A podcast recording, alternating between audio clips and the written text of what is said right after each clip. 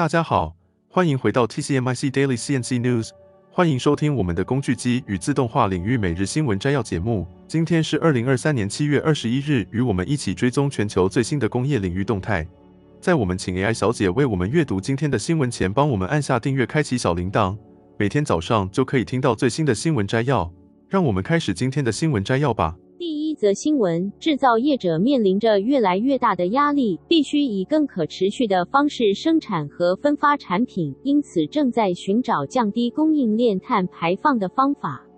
随着近来的气候峰会，例如 COP26 和 COP27，以及持续进行的巴黎协定为野心勃勃的气候目标提供框架，制造业者也开始强调减少碳排放的重要性。如今，可持续性必须从设计阶段开始融入其中。新的创新过程，例如金属 3D 列印，透过减少浪费、降低环境影响，现在已经成为商业上可行的选择。透过新的设计方法和数字化制造，企业可以寻求显著的改进，而不仅仅是渐进性的节约。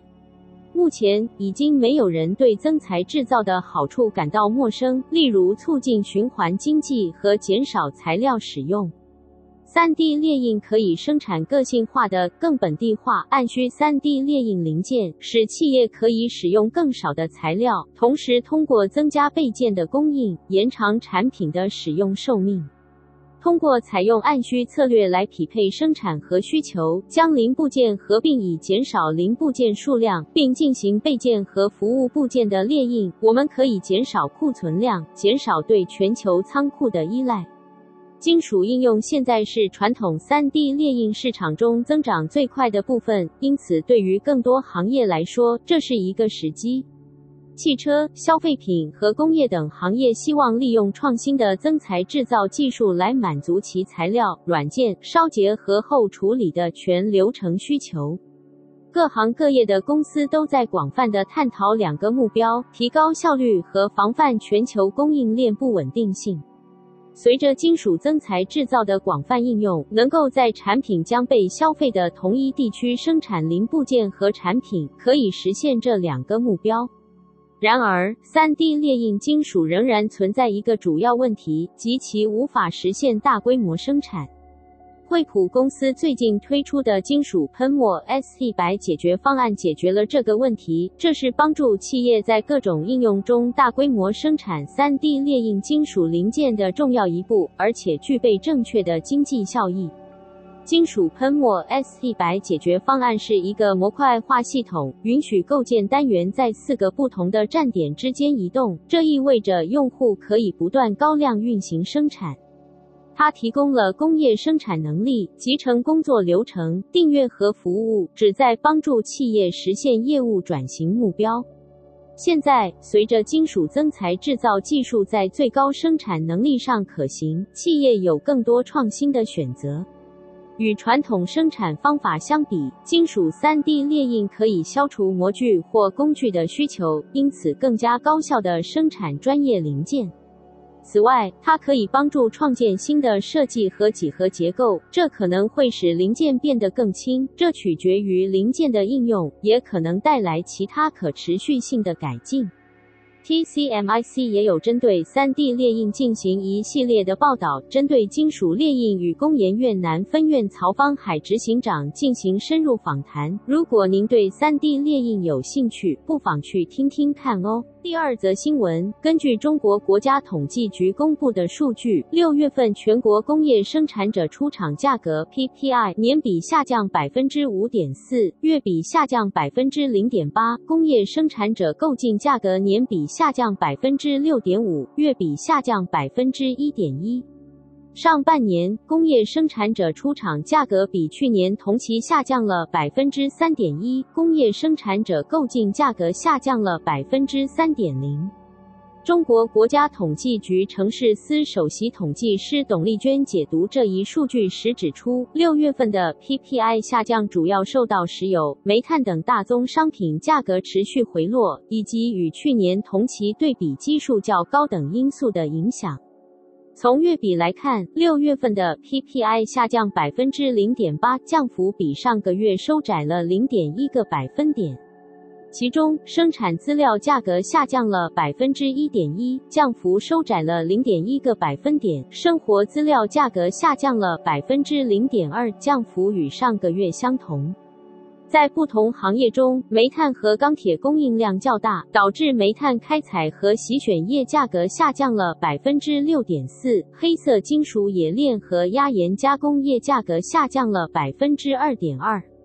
然而，一些技术密集型行业的价格有所上涨，例如飞机制造价格上涨了百分之一点零，智慧消费设备制造价格上涨了百分之零点四，医疗仪器设备及器械制造价格上涨了百分之零点二。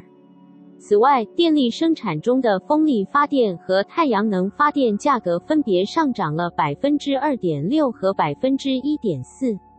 与去年同期相比，六月份的 PPI 下降了百分之五点四，降幅比上个月扩大了零点八个百分点。这主要是受石油、煤炭等行业价格持续回落的影响。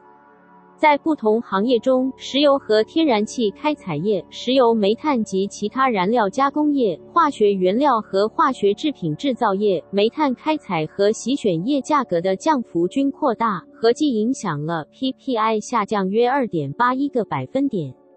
然而，也有些行业的价格出现上涨，例如文教工媒体育和娱乐用品制造业价格年增百分之四点九，飞机制造价格上涨百分之四点一，医疗仪器设备及器械制造价格上涨百分之一点八，电力热力生产和供应业价格上涨百分之一点三，纺织服装服饰业价格上涨了百分之零点六。第三则新闻：航空航天用钛合金加工的最新进展。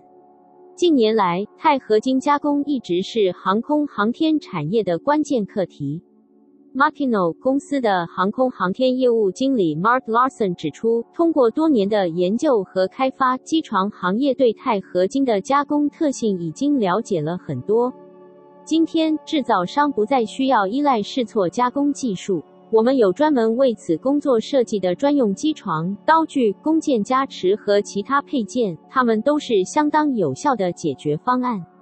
要实现高效益的钛合金加工，专用机床是关键所在。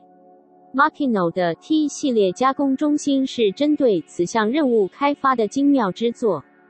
这些机床具有高功率、高扭矩主轴、极其坚固的铸造结构，以及高压、高流量的冷却系统，这些都能有效地实现冷却和排泄。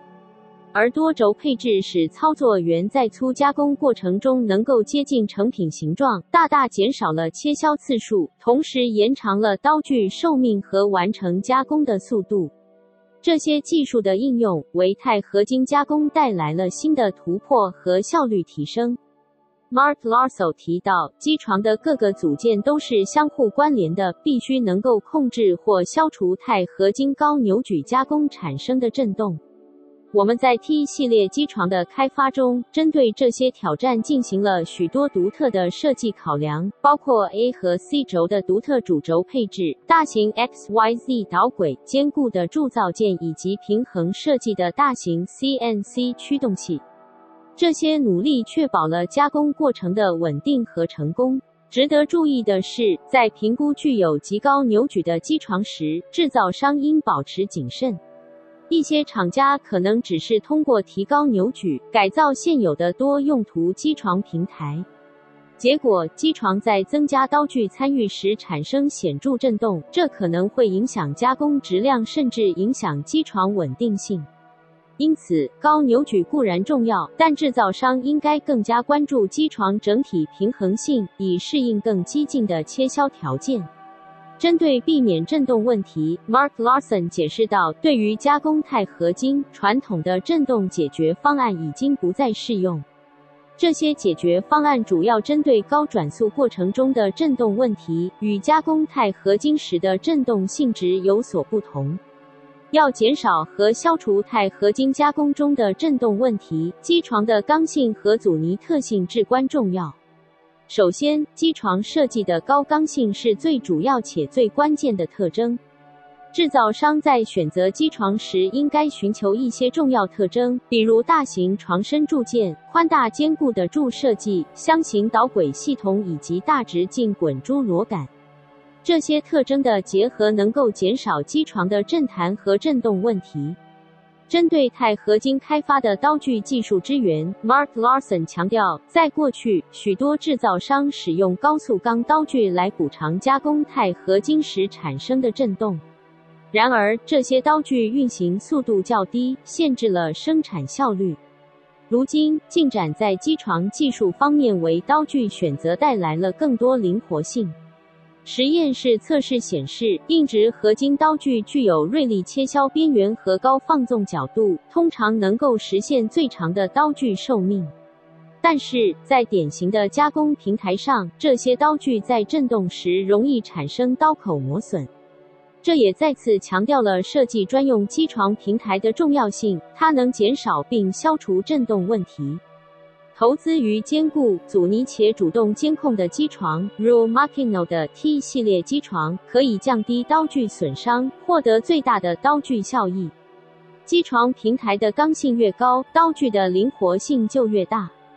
在 T 系列的加工过程中，我们能够利用长刀具将其轴向延伸，以实现更深的切削，同时运行五轴刀进路径，这有助于减少加工步骤，降低生产成本。第四则新闻，据路透社报道，比亚迪已向印度提交价值十亿美元的投资计划，计划与一家当地公司合作，在印度建设电动汽车和电池生产基地。消息来自三位直接了解该计划的消息人士。据透露，比亚迪与位于印度海德拉巴的私营公司 Mega Engineering and Infrastructures 已向印度监管机构提交了组建电动汽车合资企业的提案。不过，由于这是一个私密的申请，消息人士要求不透露姓名。这项计划的长期目标是在印度建立一整套比亚迪品牌的电动汽车产品线，涵盖小型掀背车到豪华车型。其中一位消息人士透露，截至目前为止，比亚迪这家全球最大的电动汽车和插电式混合动力车生产商尚未立即回应对于这一计划的置评。这次比亚迪进军印度市场是其快速的全球扩张计划的一部分，旨在挑战特斯拉在全球电动汽车销售中的领先地位。如果这项投资计划获得批准，比亚迪将在全球除美国以外的所有主要汽车市场都占据一席之地。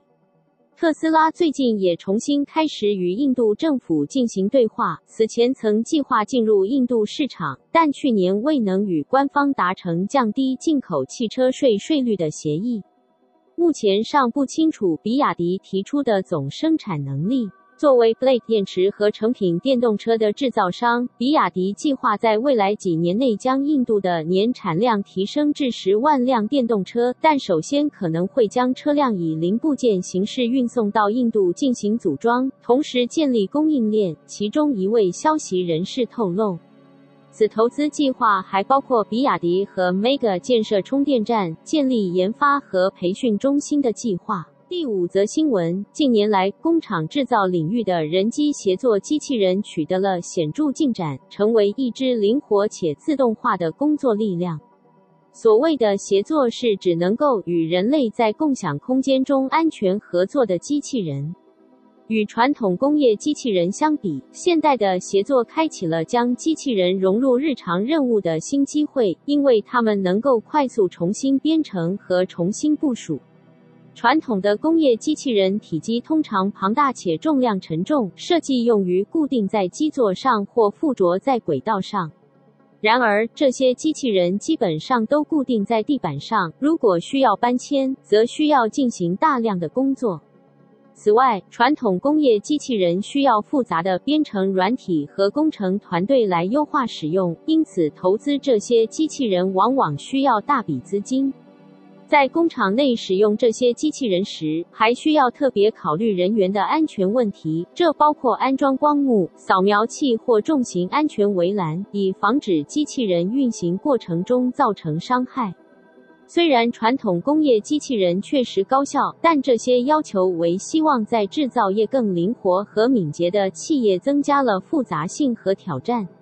而与传统机器人相比，越来越多的机协作机器人的使用为制造业带来了更多灵活的可能性。机协作机器人非常灵活，且可在工厂内快速部署。它们可以安装在滚动车上，就像一个零件托盘一样轻松移动。电气和气动连接的使用也使得将机器人与工厂内的任何位置的公用事业连接在一起变得非常简便。此外，由于机协作机器人设计有力限制驱动、圆滑边缘和轻质材料，它们的工作区域安全考虑通常比传统工业机器人要求更为容易。而令人印象深刻的是，机协作机器人的编程也非常简便。由于它们设计为易于重新部署和教导新任务，故教导新的动作非常容易。通常，机协作机器人采用点击法来结构化编程，只需实际移动机协作机器人来完成所需的任务，然后按一个按钮即可教导它完成每一步。这种简化的编程方法对于直接的运动来说非常高效。一个新的程序可以在几分钟内创建并测试。这也是为什么机协作机器人在工厂环境中取得了显著进展的秘密。学习编程和使用机协作机器人的门槛非常低，这使得对工作人员来说培训和实施变得容易。目前，机协作机器人在制造业的各种情况下已经得到了广泛应用。从处理简单重复的任务，如硬件插入机的操作，到将零件装入焊接夹具，再到辅助折弯操作等复杂的工作，机协作机器人都发挥着其独特的价值。无论是帮助高技能的焊工提高生产能力，还是帮助经验不足的焊工交付优质的焊接产品，机协作机器人都能在制造业中大放异彩。尽管自动化可能会引发人工劳动减少的担忧，但我们可以从历史中看到，自动化的提高为劳动力带来了巨大的利益，包括提高工作质量、创造新的工作机会以及提高工作场所安全性。如果您在制造过程中遇到劳动力、成本或质量方面的困扰，那么协作机器人绝对值得您去探索，以解决这些问题。这就是今天早上的 TCMIC Daily CNC News。工业自动化正不断发展，敬请关注我们的节目，我们将继续为您带来最新的科技动态和行业资讯。如果你喜欢今天的节目，请给我们一个五星好评或按赞，并在留言中告诉我们你想了解哪些其他有趣的新闻。祝您有个美好的一天。